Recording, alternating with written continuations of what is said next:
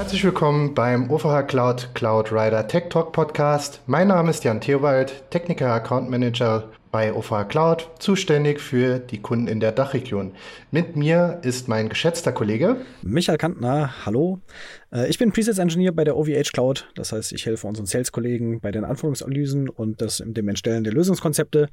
Äh, erkläre gerne auch äh, Zeug vor Kunden, halte ab und zu mal Vorträge und freue mich hier wieder heute zusammen mit dem Jan den Podcast zu machen. Ja, lange ist es her, dass wir uns gehört haben, Michael. Zwar natürlich, klar, äh, im Daily Business öfters mal, aber tatsächlich hier im Podcast schon lange nicht mehr. Äh, kannst du dich noch daran erinnern, wann das letzte Mal war? Das letzte Mal, das ist eine Weile her. Ähm, ich glaube, das war äh, Way Above the Sky. ähm, der Earth Observation Podcast, den wir mit Verum aufgenommen haben, wenn ich mich richtig erinnere. Und ich glaube, das ist schon ein halbes Jahr her jetzt. Ja, da war es noch warm. Da kann ich mich dran erinnern, stimmt. Na gut, also wir haben uns tatsächlich heute lange überlegt, was wir machen. War nicht ganz so einfach. Ähm, Michael, was meinst du? Sollen wir einfach mal anfangen? Ich denke, ich denke, wir sollen einfach anfangen. Bei den Suche nach den richtigen Themen haben wir äh, so viele Begriffe uns wieder gegenseitig an den Kopf geworfen, äh, dass man einfach sagen muss, vielleicht müssen wir noch mal eine Glosa 2 Folge machen. Korrekt. Wir hatten dann irgendwann sind wir auf die, auf die Idee gekommen, ja, wir haben so viele Abkürzungen jetzt genannt. Ähm, das hört sich fast an wie bei dem Lied von einer bekannten Rapband aus den 90ern. Ähm, aus Datengründen oder rechtlichen Gründen will ich jetzt den Namen nicht nennen, aber mit Sicherheit kennt ihr das. ähm, auf jeden Fall wird's interessant, denke ich mal. Und würde ich sagen, starten wir einfach mal durch. Ähm, das erste, was uns eingefallen ist, oder ich glaube, das hat sogar Michael genannt, war AAM, also Identity and Access Management. Haben wir öfters schon gehört? Genau. Einstieg ist ein, es ist ein guter Punkt, weil das halt auch in vielerlei Hinsicht der Einstiegspunkt in, in eine Cloud ist, weil ein gutes IAM ist etwas, was man da einfach braucht. Und der Identity and Access Management, es ist quasi die Benutzerverwaltung äh, der Cloud, wenn man so will, ähm, die allerdings nicht nur regelt äh, so Credentials, Benutzername und Passwort, sondern äh, auch sowas wie API-Keys und ähm, Benutzerrichtlinien, wer darf wann was wo machen also dieses gesamte Berechtigungssystem äh, und das nach Möglichkeit äh, in einer zentralisierten Art und Weise, dass man quasi nur noch einen Einstiegspunkt hat und auch wenn man in einer Cloud viele verschiedene Tools verwendet, die viele verschiedene Authentifizierungsmethoden haben, äh, dass man nur noch einen einzelnen äh, Zugangspunkt hat, um seine User zu verwalten. Und das macht man in der Regel in dem Identity und Access Management. Und der ist in der Regel kombiniert mit noch ein paar anderen äh, netten Features, zum Beispiel dem, dem KMS, dem Key Management Service. Genau. Und dann machen wir gerade weiter. Der SSO gibt es auch noch und MFA. auch schöne Begriffe. Und schon also, klingt es wie ein Rap. genau, richtig. Äh, ihr wisst, wo wir, wo wir hinwollen. Also klar, also der Key Management Service ähm, hält natürlich die ganzen Schlüssel bereit für zum Beispiel für eine Verschlüsselung. Äh, der, normalerweise ist das ein abgeschotteter Dienst innerhalb der Cloud, der dann bedient wird, für Daten halt zu verschlüsseln, also die, die Schlüssel zu beinhalten relativ sicherheitskritisch. Dann gibt es die Methode zur Authentifizierung oder die zwei Methoden, die wir jetzt hier eben schon genannt haben, einmal SSO und MFA. Was ist das, Michael? Ja, Single Sign-On ist dann letztendlich die Methode, die ich gerade schon halb beschrieben habe. Ähm, das ist eine Authentifizierungsmethode, dass man als User nur noch einen einzigen Login braucht, der in der Regel in ein IAM gekoppelt ist. Äh, wir haben das bei uns auch. Äh, wir haben halt auch ein zentralisiertes äh, IAM und darin habe ich einen User mit Benutzername und Passwort und egal an welchem Tool ich mich anmelde, ich benutze überall die gleichen Credentials und die Systeme gleichen sich im Hintergrund ab ab und das ist der Single Sign-On. Und weil der Single Sign-On äh, ein schönes, luxuriöses Tool ist, ist es auch ein sehr mächtiges Tool und damit natürlich auch ein kritisches Tool, ähm, da man mit einem einfachen Paar an Credentials sich in viele Systeme einloggen kann und wird deswegen in der Regel geschützt über ein MFA, eine Multi-Factor Authentification. Jan, magst du mal kurz da eingehen? Genau, also wenn ihr schon bei OVH Cloud schon mal eingeloggt war oder sogar Services betreibt, ähm, habt ihr mit Sicherheit auch in der Accountverwaltung gesehen, dass es dort auch Möglichkeit gibt, eine Multifaktor-Authentifizierung durchzuführen oder anzuaktivieren. Entweder über Token, SMS oder über eine Authenticator-App. Das heißt, ihr gebt eure ganz normalen Benutzer-Credentials beim Login ein, also Username und Passwort. Dann werdet ihr nochmal gefragt nach einem Token, Entweder wird der generiert durch ein Random-Verfahren über SMS, also ihr bekommt dann auf euer Smartphone eine SMS, oder ihr benutzt halt eine App, die vorher synchronisiert wurde. Und falls halt mal diese App nicht mehr funktioniert oder SMS nicht funktioniert, gibt es immer noch die Möglichkeit, ein Sicherheitspool von Keys, die äh, bei der Aktivierung in der Regel ausgeliefert werden. Das ist jetzt nicht nur bei uns so, sondern auch bei anderen äh, Programmen so das einzugeben und dann könnt ihr euch einloggen und äh, zur Not die Multifaktor-Authentifizierung nochmal neu starten. Genau, also Multifaktor bedeutet tatsächlich, dass es mehr als ein Faktor ist. Also nicht nur, dass man ein Passwort braucht, sondern dass es noch mindestens eine zweite Methode, deswegen Multi, es kann auch noch dritte Methoden geben äh, oder vierte, wenn man, wenn man ganz äh, paranoid ist, äh, um sich zu authentifizieren. Genau, in der Regel ist das eher so bei relativ kritischen Infrastrukturen, so zum Beispiel Bankingwesen, da wird noch eine biologische Komponente in der Regel benötigt, äh, um zum Beispiel in Serverräumen und so weiter zu kommen. Es ist auch nichts anderes als eine Multifaktor-Authentifizierung, nur halt natürlich auf einer mehr physischen Basis. Genau. Okay, ähm, dann gibt es noch so ein schönes Wort Federation. Ja, Federation ist, ähm, wenn man ähm, jetzt sein Identity and Access Management hat, in der Cloud und man hat bereits vielleicht einen Domain-Controller on-premise. Das heißt, man hat eine Domäne, in der bereits seine Benutzer ähm, verwaltet sind mit, mit Credentials. Dann will man vielleicht äh, diese Verwaltung auch ausweiten in ein IAM. Und das macht man mit einer Föderation. Das heißt, man, man verbindet quasi zwei Authentifizierungssysteme miteinander. Das kann One-Way oder äh, Two-Way sein. Die Regel ist, dass man das One-Way macht, dass man zum Beispiel ähm, sein, sein On-Premise Active Directory föderiert mit einem äh, Service in der Cloud. Zum Beispiel mit äh, seinem vCenter, um einfach seine äh, lokalen Benutzerverwaltung weiterzuhaben und trotzdem gegen den äh, AD authentifizieren zu können. Das ist das, was die, was die Federation macht. Jetzt habe ich gerade den, den Begriff äh, Do Domain und Domain Controller verwendet und äh, da machen sich äh, eine ganze Reihe weitere Fragen tun sich da auf. Ähm, wie machen wir weiter? Was ist eine Domain vielleicht? Du meinst, also vielleicht fangen wir, fangen wir mit dem Domain-Controller an. Was ist denn das? Kurz ist das immer der DC, also quasi ein Server und Applikationsdienst, der auf einem Server vor allem läuft. Der steuert halt diese Identitäts- und Zugriffssteuerung. Äh, in der Regel wird sowas halt auf einem Windows-Server betrieben. Der äh, Windows äh, Active Directory Service läuft da ebenfalls drauf. Bei der Domäne oder Domain, auch genannt die FQDN, also die Full Qualified Domain Name, ähm, ist quasi eine Zeichenfolge getrennt durch Punkten, die quasi besagt, ähm, auf, also früher war es quasi so, dass es genau auf den Host gezeigt hat. Ähm, wir lesen ja normalerweise das Ganze von links nach rechts, aber eigentlich ist es so, man muss es von rechts nach links lesen. Ich mache mal ein Beispiel. www.example.com ist ein FQDN. Genau. Und du hast was vergessen, und zwar das vergisst jeder, der letzte Punkt nach dem Punkt .com.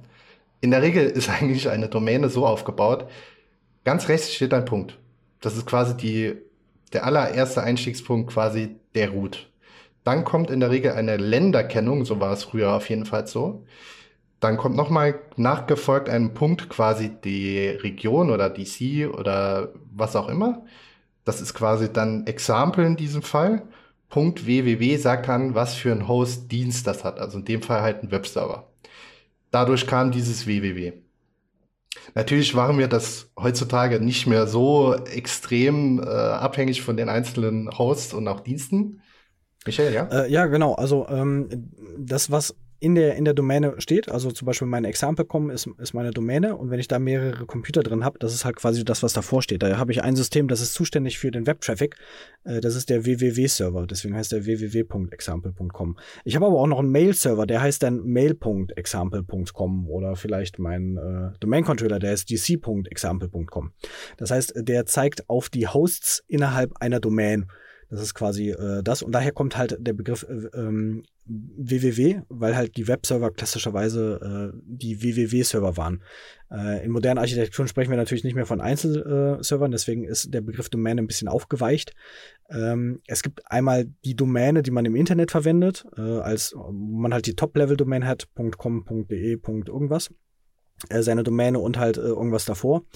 Ähm, innerhalb von Unternehmen funktionieren Domänen nach dem gleichen System, äh, sind aber nicht nach außen exponiert. Das heißt, da verwendet man ein bisschen andere, andere Metriken. Da hat zum Beispiel mein Notebook hat auch einen Namen. Der ist dann Punkt in der Unterordnung der Division, der ich zugeordnet bin, Punkt der OVH, Punkt unserer Gesamtdomain. Ähm, da ist also FQDN geht halt so ein bisschen, ein bisschen auseinander zwischen, zwischen Internet und äh, Intranet. Ähm, was, was die Bedeutung her ist, der Ursprung ist aber derselbe. Genau.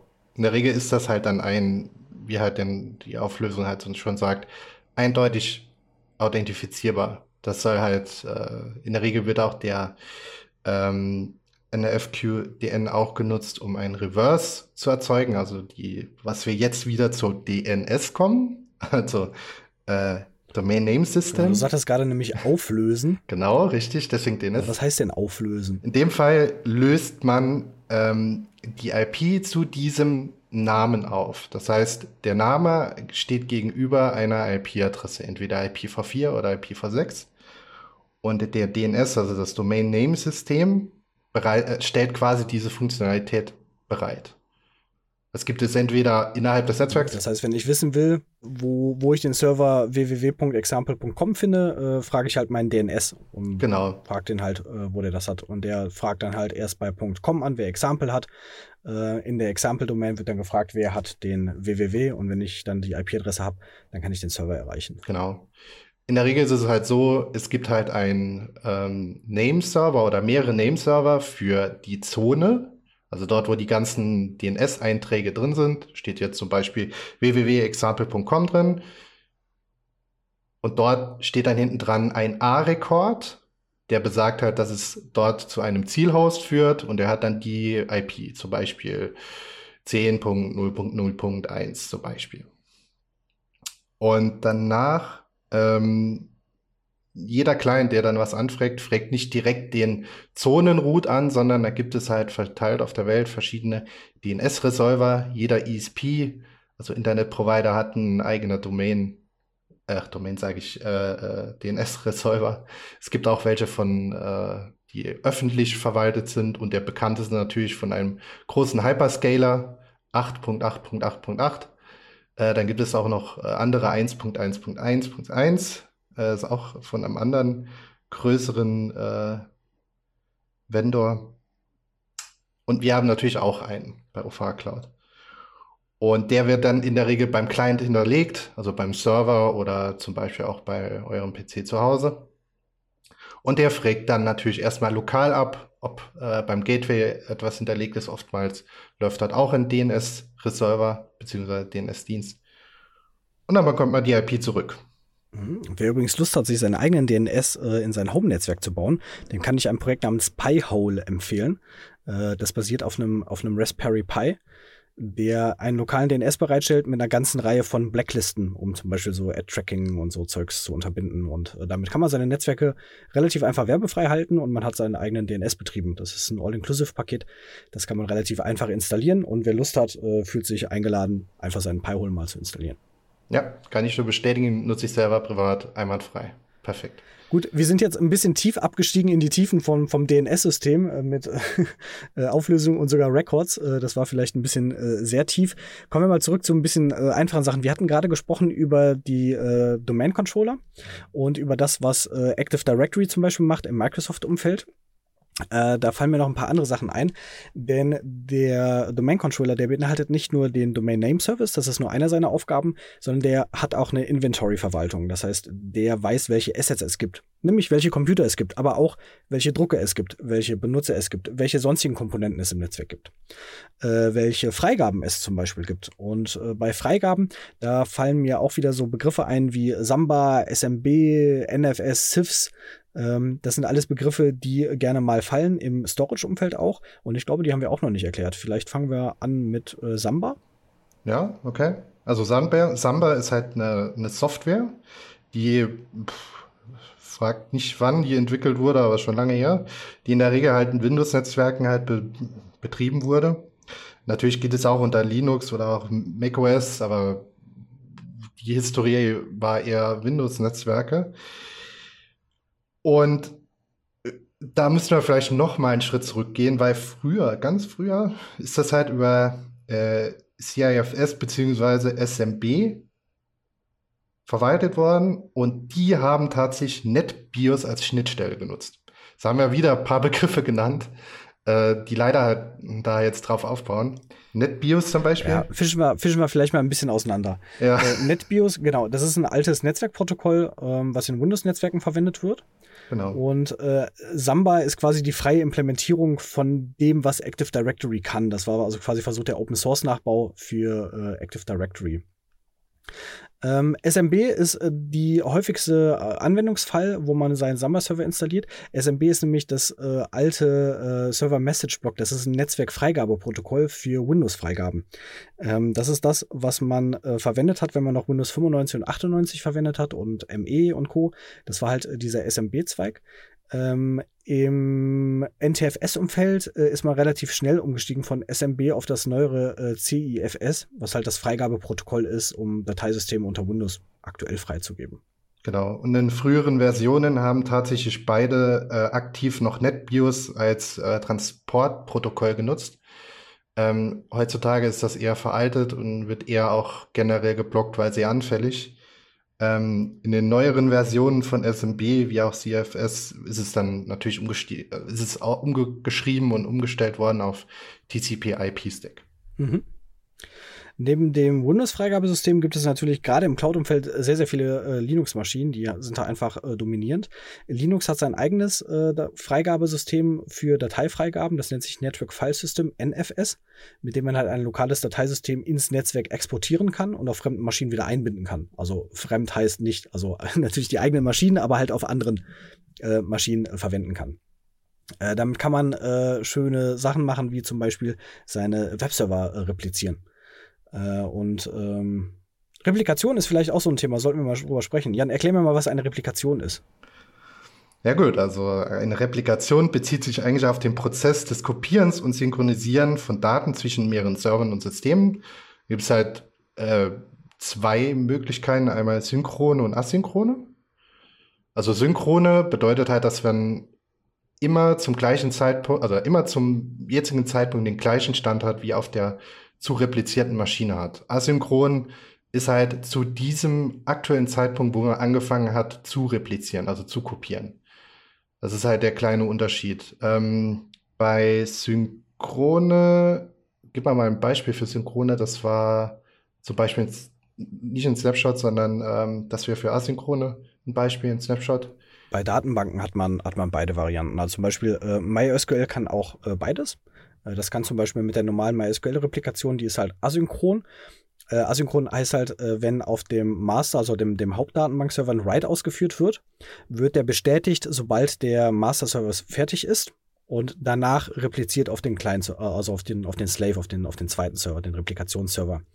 Ähm, wenn dazwischen die Replikation bricht, ähm, fehlen Daten auf dem Client, deswegen asynchron.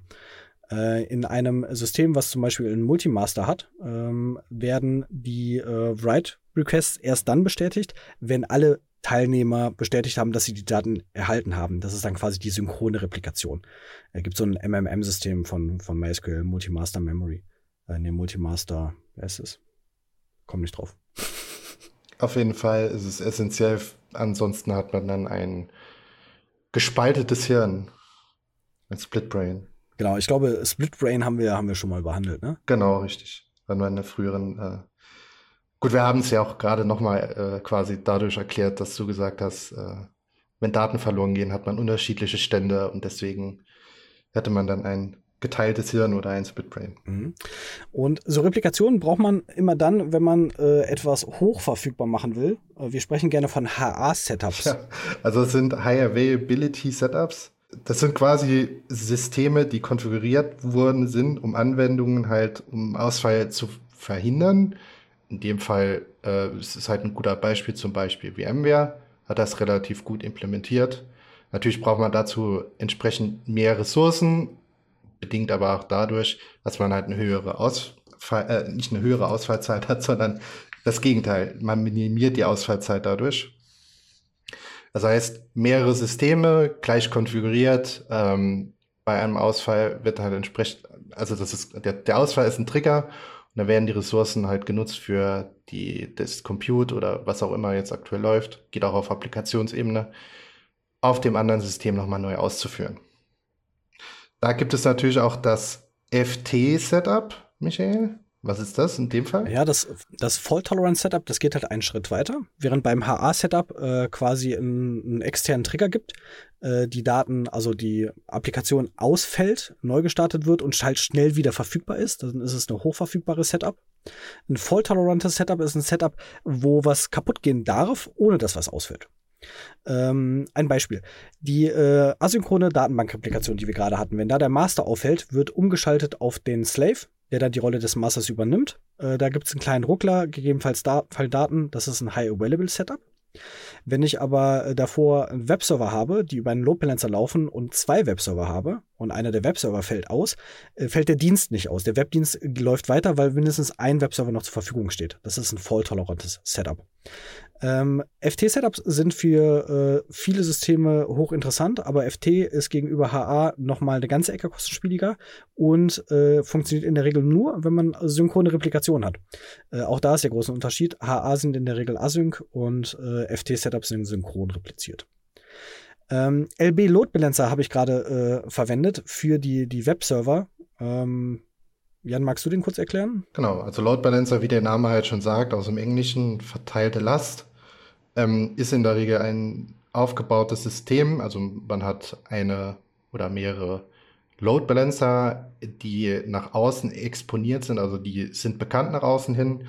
Und im Hintergrund, das sind die Backends, quasi das sind die Hosts, VMs, Container, was auch immer, die quasi den Dienst oder Applikationen selbst bereitstellen. Die sind dann dort hinterlegt.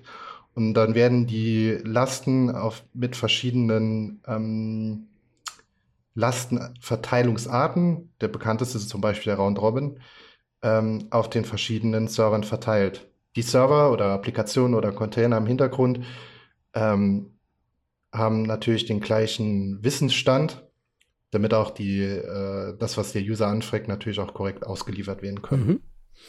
Ja, so ein ähm, Load Balancer, äh, da sprechen wir gerne über Layer 4 und Layer 7 Load Balancing. Ähm, um das zu erklären, müssen wir, äh, glaube ich, nochmal ein, ein, ein Stückchen ausholen, nämlich A, was, was die Layer sind und B, was die, was die Beispiele der Layer in den, in den Protokollen ausmacht. Ähm, die Layer sind äh, ein sogenanntes OSI-Schichtenmodell. Das ist so ein, so ein Standard, wie man Netzwerk aufbaut, äh, beziehungsweise wie Netzwerk definiert ist. Und ähm, es gibt sieben Layer, Layer 1 bis 7. Man stapelt die quasi von unten nach oben. Layer 1 ist quasi das, das physische Layer, also das Medium selbst. Äh, das kann halt Luft oder ein Kabel oder eine Glasfaser oder was auch immer sein. Äh, und der Zugriff auf dieses Medium, der geregelte. Also zum Beispiel, wenn ich so eine Ethernet-Leitung habe, also ein Netzwerkkabel, äh, und da versuchen zwei Geräte gleichzeitig zu sprechen, gibt es halt Kollisionen. Und äh, im Layer 1 ist quasi dieses Zugriffsprotokoll auf ähm, das Netzwerk. Äh, Layer 2 ist das, wo wir in der Cloud häufiger drüber sprechen. Ähm, Layer 2 ist quasi, ja, wie beschreibt man Layer 2? Datenübertragungsschicht. Äh, ja, willst du einfach weitermachen, Layer 2? Genau, also Layer, Layer 2 ähm, ist quasi ja, das, was wir in der Cloud sehr häufig benutzen. Ähm, viele Fragen nach Layer 2 Netzwerken.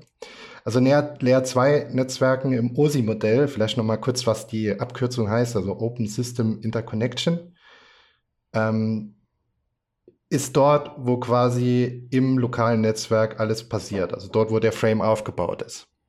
Was ist ein Frame? Ein Frame ist nichts anderes. Das besteht aus einmal einer Source äh, MAC-Adresse, dann eine Destination MAC-Adresse. Quasi ein Datenpaket.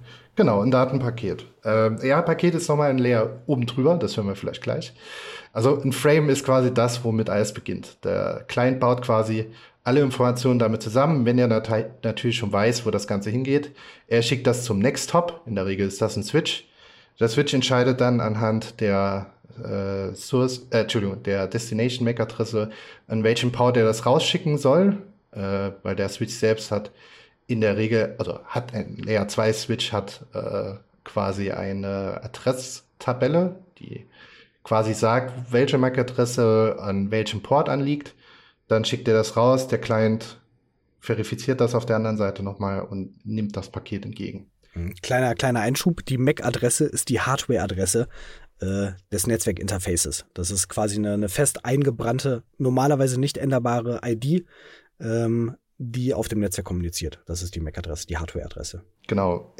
Änderbar, okay, in der, im Cloud-Umfeld vielleicht ein bisschen schwierig zu sagen, dass es nicht änderbar ist. VMs können natürlich jederzeit ihre MAC-Adresse neu definieren, aber wie, äh, ja, also ja, im Cloud-Umfeld ist es vielleicht nicht ganz richtig, dass es nicht änderbar ist, aber ähm, bei einer Hardware-Komponente ist es fest. Also wenn man jetzt eine Netzwerk-Schnittstelle im Server tauscht, hat die natürlich eine andere MAC-Adresse als vorher. Es muss natürlich auch im Switch geändert werden, zum Beispiel, wenn es zum Beispiel da äh, eine Filterungsregel gibt. Genau, richtig. Ähm, und dort wird natürlich auch das berühmte ARP-Protokoll geführt auf Layer 2. Ähm, Möchtest du das kurz erklären oder soll ich weiterführen? Also Address Resolution Protokoll? Ja, das ist im Prinzip das Auflösungsprotokoll zu Layer 3. Das, was äh, man halt im, im Layer 3 verwendet, ist äh, IP. Das ist quasi, IP ist im Prinzip das, was jeder schon mal gehört hat und jeder kennt. Das ist das Internetprotokoll mit den lustigen Adressen, die wir auch schon ein paar Mal genannt hatten. Ähm, und äh, das AR-Protokoll ist halt Address Resolution Protokoll, was halt auflöst, welche äh, IP-Adresse man auf welcher MAC-Adresse findet. Interessant beim äh, Layer 2 ist doch, dass man äh, LANs, also Local Area Network, ähm, virtualisieren kann über sogenannte VLANs, ähm, Virtual Layer äh, Local Area Networks, ähm, die eine quasi physische Trennung äh, zwischen den Systemen darstellen. Das heißt, wenn man Netzwerkarchitekturen sieht, wo es ein DMZ-Netz gibt und ein Datenbanknetz und ein Backend-Netz und ein Management-Netz, dann spricht man bei diesen Netzen in der Regel von einem Layer 2 getrennten Netz. Das heißt, die liegen in verschiedenen virtuellen LANs. Und das ist noch die Funktion, äh, die diese ähm, MAC-Tables hat, die der Jan schon erwähnt hat in den Switchen. Ähm, da werden halt äh, die VLANs mit dran geschlüsselt, äh, damit die entsprechenden Netzwerkgeräte nur miteinander kommunizieren können, wenn die im gleichen WLAN liegen. Soweit die Theorie. Ähm, IP ist halt äh, ein bisschen spannender. Äh, wir haben da IPv4 und IPv6 sind halt die äh, Protokolle im Layer 3. IPv4 ist das, das ältere Protokoll, das, was man ähm, häufig kennt. Das ist das, was aus vier Blöcken besteht, die jeweils ein Byte lang sind. Ähm, 127.001, äh, 8888, äh, die Beispiele ähm, 10001, die wir schon mal genannt hatten. IPv6 ist äh, das neuere Protokoll. Das ist sehr viel größer im Adressraum. Äh, deswegen ist IPv6 groß im COM. Hat noch ein paar andere schöne Features. Aber äh, bleiben wir in unserem Beispiel bei IPv4, ähm, weil das äh, noch relevanter ist. Und in IP kann man halt nicht nur seine IP-Adressen vergeben, sondern das lässt sich subnetten. Man kann also quasi Unternetze innerhalb seiner IP-Netze äh, bauen und mit diesen Subnetzen kann man halt auch ein paar andere Dinge machen. Genau. Da sind wir jetzt immer noch in Layer 3, also dort passiert quasi Routing. Was ist Routing oder was ist ein Router? Wie schon eben kurz vielleicht erwähnt, also Layer 2 ist in der Regel das Switching, also dort passiert, liegt der Switch. Bei Layer 3 ist das Routing, also quasi ein Gerät, das verwendet wird, um Datenpakete zwischen verschiedenen Netzwerken oder Netze auszutauschen. Äh, Routing ist halt quasi der Prozess des Weiterleitens von Datenpaketen und ist halt quasi dieses zwischen den Netzen kommunizieren. Ähm, da gibt es halt nochmal, also es gibt halt dynamisches und statisches Routing. Ähm, da können wir vielleicht mal bei Gelegenheit nochmal bei einer anderen Session nochmal genauer drauf eingehen, weil das ist ein Riesenspektrum. Routing. Wir müssen mal eine Netzwerkfolge einbauen. Genau, richtig. Also gibt es da noch verschiedene andere Protokolle, die zu erwähnen sind bei dynamisch und statisches Routing. Ähm, aber es sei vielleicht soweit gesagt, dass es halt auch das Nutting gibt, also Network Address Translation was quasi diese äh, Austausch zwischen zwei Netzen dann äh, ermöglicht. Das kann man halt erreichen, indem man halt auch verschiedene Netze sliced oder kleiner oder größer baut. Das wäre das Subnetting, um quasi verschiedene Netzwerke aufzubauen. Ähm, in der Regel ist das halt im Cloud-Umfeld wichtig, ähm, nicht alle Services in einem Netz zu exposen, falls es halt mal sicherheitsrelevante Probleme gäbe. Das wünscht man natürlich keinem, aber das kann mal vorkommen. Ähm, um einfach nicht alles zu exposen, alles verfügbar zu machen über einen Adressbereich. In der Regel sind die dann getrennt zwischen verschiedenen äh, Netzwerk, ähm, Netzwerken, entweder Perimeternetzwerk nennt man die. Und das kann man halt erreichen, indem man halt Subnetting betreibt. Dann gibt es beim S beim Nutting noch verschiedene Unterkategorien, S-Nut und D-Nut. Mhm. Ähm, Michael, willst du da was ähm, dazu sagen? Ja, vielleicht noch eine Ergänzung zum Layer 3 für das Routing. Ähm, das einfachste Beispiel für ein Routing ist äh, das Internet Gateway, das Standard Gateway ähm, da nahezu sämtliche Geräte, wenn ihr in einem WLAN seid, äh, sich in einem privaten Netzwerk befinden, nämlich in dem WLAN, hat dieses WLAN einen Übergabepunkt ans Internet, das Standard Gateway. Das ist äh, das Routing, was im Prinzip äh, jeder, jeder verwendet und vielleicht auch schon mal gesehen hat. Ähm, das ist quasi das Koppeln von verschiedenen IP-Netzen. Äh, das NUTting, die Network Address Translation, ist äh, ein, ein Layer 4-Protokoll, die halt auf äh, TCP und UDP aufsetzen. Äh, die müssen wir vorher noch mal kurz klären. Äh, Layer 4 ist die Transportschicht. Das ist quasi die, die Sicherungsschicht, wo ähm, dafür gesorgt wird, dass die Datenpakete korrekt ankommen. Äh, die beiden häufig verwenden sind halt TCP und UDP, wobei UDP Fire and Forget ist. Das heißt, das ist ein, ein Datenpaket, was ich rausschicke und mich nicht interessiert, ob der Empfänger das bekommen hat oder nicht. Und TCP ähm, ist das Protokoll, was verwendet wird, wenn die Verbindung aufrechterhalten werden soll. Dann gibt es einen Handshake, ähm, die Teilnehmer des Netzes einigen sich darauf, dass wir jetzt kommunizieren. Äh, die Pakete werden bestickt in der Sequenznummer und jedes Paket wird bestätigt, dass der Erhalt da ist, dass man einfach sicherstellen kann, dass wirklich alle Daten übertragen wurden. Ähm, TCP ist also das, das Protokoll, wo die meisten weiteren Protokolle, über die wir gleich sprechen werden, ähm, eingebettet werden. Das ist die Transportschicht. Und äh, für diese Transportschicht gibt es halt äh, SourceNut und DNAT. Äh, SourceNut ist das Quellnutting, DNAT ist das Destination Nutting. Ähm, das kann man verwenden, wenn man zum Beispiel äh, einen Übergabepunkt wie zum Beispiel ein Internet-Gateway hat und man hat in seinem privaten Netzwerk einen Rechner stehen. Ähm, nehmen wir mal an, ich will meinen Pi-Hole auch übers Internet äh, erreichen. Dann habe ich zwar meinen Router zu Hause, der hat eine Public IP-Adresse. Ähm, die kann ich erreichen. Der Dienst läuft aber auf einem privaten äh, Rechner, der dahinter ist, in meinem privaten Netzwerk. Dann konfiguriere ich eine, eine Port, also eine Weiterleitung von meinem äh, Router der die DNS-Anfragen entgegennimmt. Das ist typischerweise äh, Port 53 für DNS und äh, die dann weiterleitet auf meine äh, private IP-Adresse mit dem entsprechenden Port. Das ist quasi das Destination Nutting. Äh, dadurch kann ich von meiner auf meine externe IP-Adresse meinen Service erreichen, der im internen Netzwerk steht. Das heißt, NAT ist eine ganz wichtige Sache. Wenn jetzt mein äh, Rechner antwortet und nach außen kommuniziert, will ich aber nicht, dass im Internet die private IP-Adresse von dem Rechner zu sehen ist. Und deswegen wendet man in der Regel S-Nutting an, äh, das Source-Nut, was die Übersetzung genau rückwärts macht. Das heißt, nach außen sieht das so aus, als hätte mein Router geantwortet, obwohl die Antwort aus dem internen Netzwerk kommt. Das ist das Source-Nutting. Und weil man den Server dahinter deswegen nicht sehen kann, sprechen wir auch gerne von Masquerading weil der Server maskiert ist und man nicht sehen kann, welcher Server das ist, wie viele Server das sind äh, oder ob dafür Server stehen, die diese Anfragen beantworten. Das steckt in Nutting und Masquerading drin. Super. Ähm, Layer 5 und 6 würde ich mal skippen. Äh, die sind in der Regel uninteressant. Das äh, nächste relevante Layer wäre das äh, Layer 7. Und vielleicht, Jan, magst du dazu was erzählen? Genau, also Layer 7 ist die Anwendungsschicht oder ja, Anwenderschicht, Anwendungsschicht. Und ähm, dieses, dieser Layer beinhaltet halt Protokolle, die für die Interaktion zwischen Anwendungen halt im Netzwerk verantwortlich sind. Ähm, zum Beispiel Telnet, SMTP, HTTPS und HTTP. Das sind Anwendungs Schichten oder Anwendungsprotokolle. HTTP und HTTPS kennt jeder. Das ist quasi das, was wir als Internet bezeichnen. wenn, man, wenn man bei der Groß, äh, Großmutter sitzt, äh, sagt, oh nein, ich habe das Internet kaputt gemacht, äh, dann meint man halt in der Regel, dass halt eine Webseite nicht aufgerufen werden kann oder generell halt der, der PC gerade keine Verbindung zum Router hat oder zum Standard-Gateway hat. Ähm, FTP ist halt File Transfer Protokoll, hat man bestimmt auch schon benutzt äh, in irgendeinem, irgendeinem Szenario. Und äh, SMTP ist halt für Mailversand, also äh, was heißt nochmal? Ähm, Mail Transport Protokoll. Das S fällt mir gerade nicht ein. Ich glaub, Sim Simple, glaube ich. Simple, ja, genau. Simple Mail. Simple, genau. Und Telnet ist quasi eine, eine äh, Verbindung Konsolenverbindung. Genau. Wird oft einfach zum Testen genutzt. Mit, mit HTTP äh, haben wir jetzt quasi äh, das zusammen, was wir brauchen, um die, die URI bzw. URL, den Unified Resource Locator bzw. Identifier nochmal zu erklären.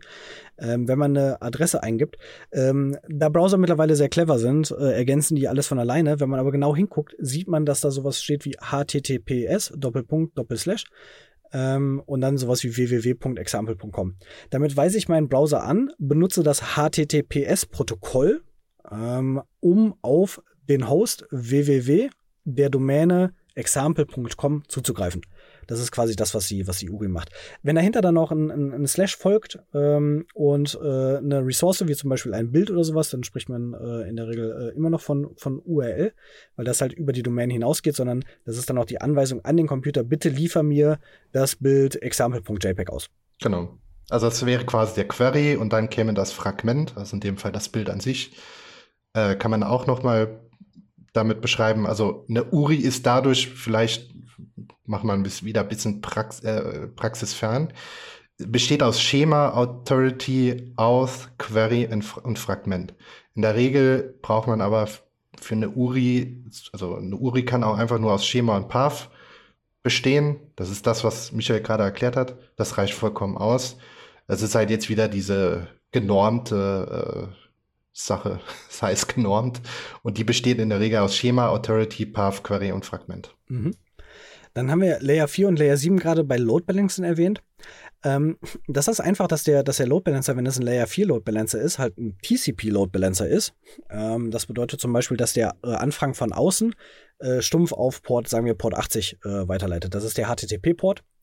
Äh, und äh, den interessiert nicht, was innerhalb von dem TCP passiert, äh, sondern leitet dieses ähm, Paket direkt an den, an den Webserver weiter. Wenn man einen Layer 7 Load Balancer hat, der ist Protocol Aware. Das heißt, der guckt in das Layer 4 Paket rein, also in dieses TCP-Paket, äh, packt Layer 5 und Layer 6 und Layer 7 aus und schaut, ob das valide ist, was da drin steht. Der prüft also quasi das HTTP auf Validität. Der kann eine Prüfung machen. Und das führt natürlich dazu, dass man sein SSL-Zertifikat ähm, offloaden kann auf den Load Balancer. Wir sprechen von SSL-Offloading. Dann kann man quasi die Verschlüsselungslast von den Servern auf den Load Balancer verlagern. Und dafür braucht man einen Load Balancer, der Layer 7 kann. Äh, mit Layer 7 kann man noch ein paar andere lustige Sachen machen, wie zum Beispiel die URLs auch parsen und äh, statische Anfragen auf Static-Server weiterleiten und äh, ein paar andere schöne Dinge machen. Äh, das ist also der komplexere Load Balancer. Der Layer 4 Load Balancer ist der einfache Load Balancer. Genau. Ja, jetzt haben wir unsere Netzwerke schön designt. Wir können da rein Load Balancing. Jetzt gibt es noch ein paar Dinge innerhalb des Netzwerkes, äh, die interessant sind. Oh, und ich denke, dann ähm, können wir für heute auch schon fast schließen. Ähm, das, was äh, häufig verwendet wird, um zu gucken, ob eine Maschine erreichbar ist, ist der Ping. Ähm, Ping tut mehrere Sachen. Äh, ein Ping ähm, versucht, eine Gegenstelle zu erreichen im, im IP-Netzwerk. Äh, das ist im Protokoll äh, ICMP, das ist auch ein Layer 3 Protokoll, das ist quasi ein Echo Request, den nennt man umgangssprachlich Ping. Ähm, den schicke ich irgendwo hin und bekomme ein, ein äh, Echo zurück, also ein Pong, äh, wenn man so sagt. Äh, und damit kann ich halt einmal sehen, ist die Maschine erreichbar? Und ich kann sehen, wie viele Hops, also über wie viele Stationen wurde das Paket weitergeleitet, bis ich den erreicht habe. Und Gamer kennen den Begriff Ping vielleicht auch noch für was anderes, denn mit einem Ping kann ich auch die Latenzen messen. Das heißt, ich kann messen, wie schnell ist die Verbindung zwischen meinem Rechner und dem Zielrechner. Ähm, das heißt, der Ping ist halt ein wunderbares Analysetool, um zu gucken, wie viele Hops gibt es dazwischen. Ähm, wie lange sind die Latenzen und wenn man da noch ein bisschen genauer hingucken will, was das für Hops sind und welche, Hop, welche Latenzen verwendet, dann kann man ein MTR verwenden, nicht wahr? Genau, richtig. Ähm, MTR ist quasi die Kombination aus zwei Dingen. Einmal die Traceroute, also um zu schauen, welche sind, also welcher Weg nimmt quasi das Paket äh, bis zum Zielhost.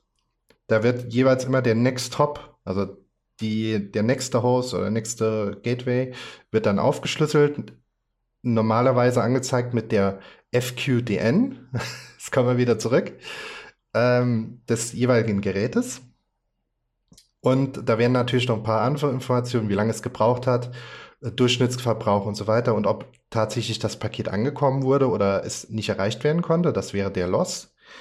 Und auch der Ping wird hier mit inkludiert, also um zu schauen, wie hoch die Latenz war. Das heißt, wir nutzen einmal den Ping mit ICMP und die Traceroute Ähm, das kann beides über ICMP funktionieren, wie aber auch über TCP. Also beides ist möglich.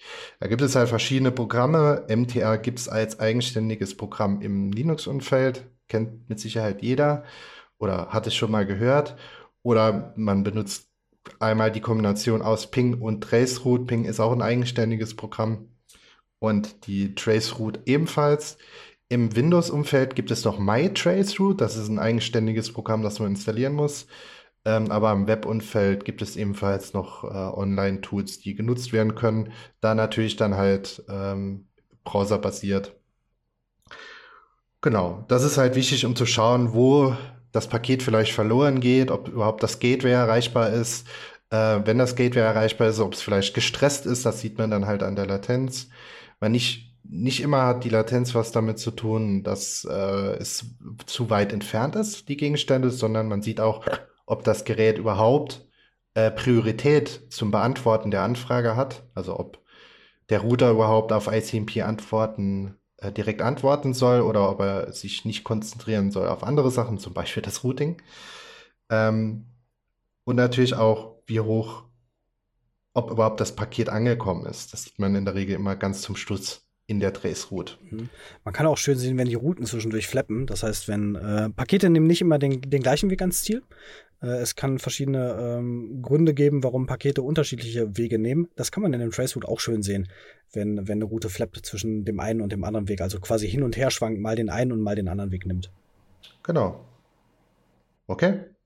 Dann denke ich, haben wir soweit das Ganze einmal erklärt, die viele Begriffe heute wieder. Und ich denke, da kommen mit Sicherheit in den nächsten Folgen noch ein paar andere Begriffe dazu. Wird wahrscheinlich vielleicht nicht ganz reichen für eine weitere Glossary-Folge. Aber ich habe eine andere Idee. Ja. Wenn ich in die, unsere Notizen gucke, welche Begriffe wir noch erklären wollen, dann würde ich schon fast vorschlagen, dass wir das nächste Mal eine AI-Folge aufnehmen. Ja. Und da gibt es auch ein ganz tolles Thema, das äh, vor kurzem sehr stark in, den, in der Medien war. Ich will nichts sagen, aber es wird wohl noch interessant. Ja, vielleicht können wir das nächste Skript des Podcasts schreiben lassen. Wir müssen das nicht mehr selber machen. Richtig. Wir fragen einfach etwas oder jemand. Vielleicht den Basilisk. Mal schauen. Gut, also mir hat es auf jeden Fall wieder viel Spaß gemacht. Danke, Michael. Ja, gerne. Mir hat es auch viel Freude bereitet. War lange her, dass wir wieder so eine lange Folge hatten, äh, oder generell eine Folge hatten, deswegen jetzt eine längere. Ich hoffe, euch Zuhörer hat es auch äh, viel Spaß gemacht, uns zuzuhören und ihr hattet ein bisschen was gelernt noch dazu. Das ist der, das Nice to Have dazu. Und ich denke mal, ihr müsst für die nächste Folge nicht mehr ganz so lange warten. Und äh, ich hoffe, ihr seid wieder dabei. Ich freue mich auch.